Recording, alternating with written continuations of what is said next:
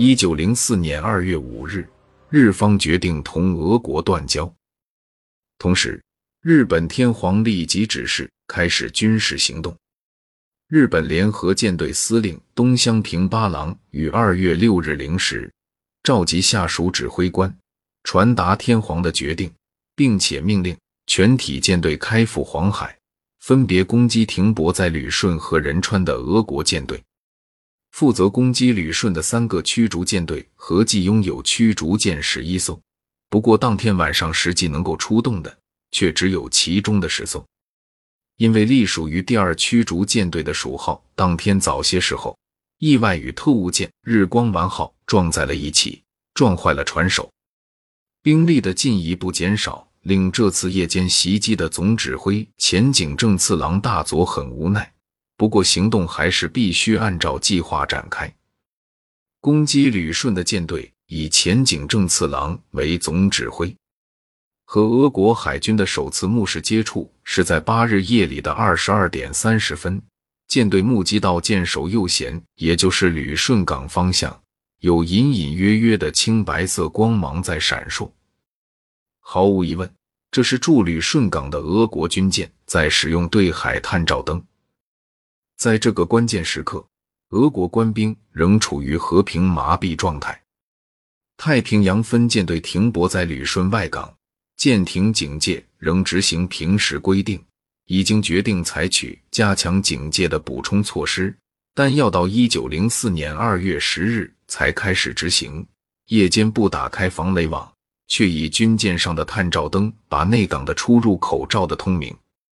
总督阿列克塞耶夫极其亲信，知道日俄谈判破裂的消息，但没有采取应变措施，直到日军偷袭旅顺前几小时。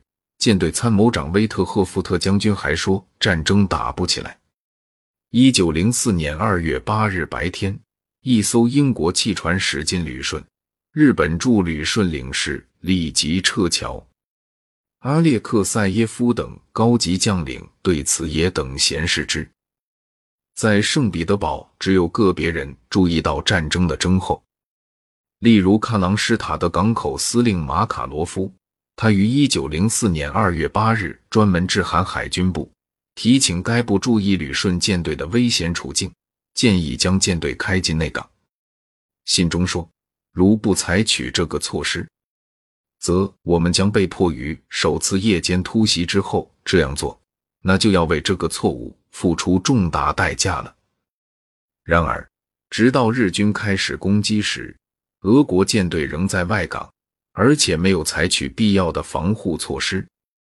此时，日本东乡舰队正向旅大方向开进，三支驱击舰小队准备攻击旅顺口的俄国舰队，另外八艘驱击舰开往大连方向。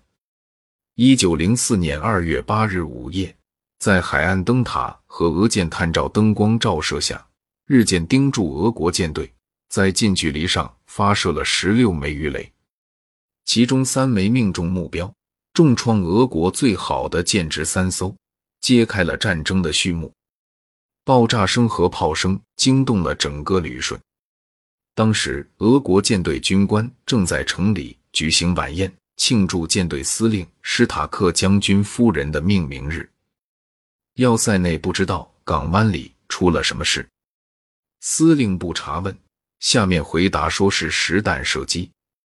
直到黎明时，发现港口附近被击中的船骸，才真相大白。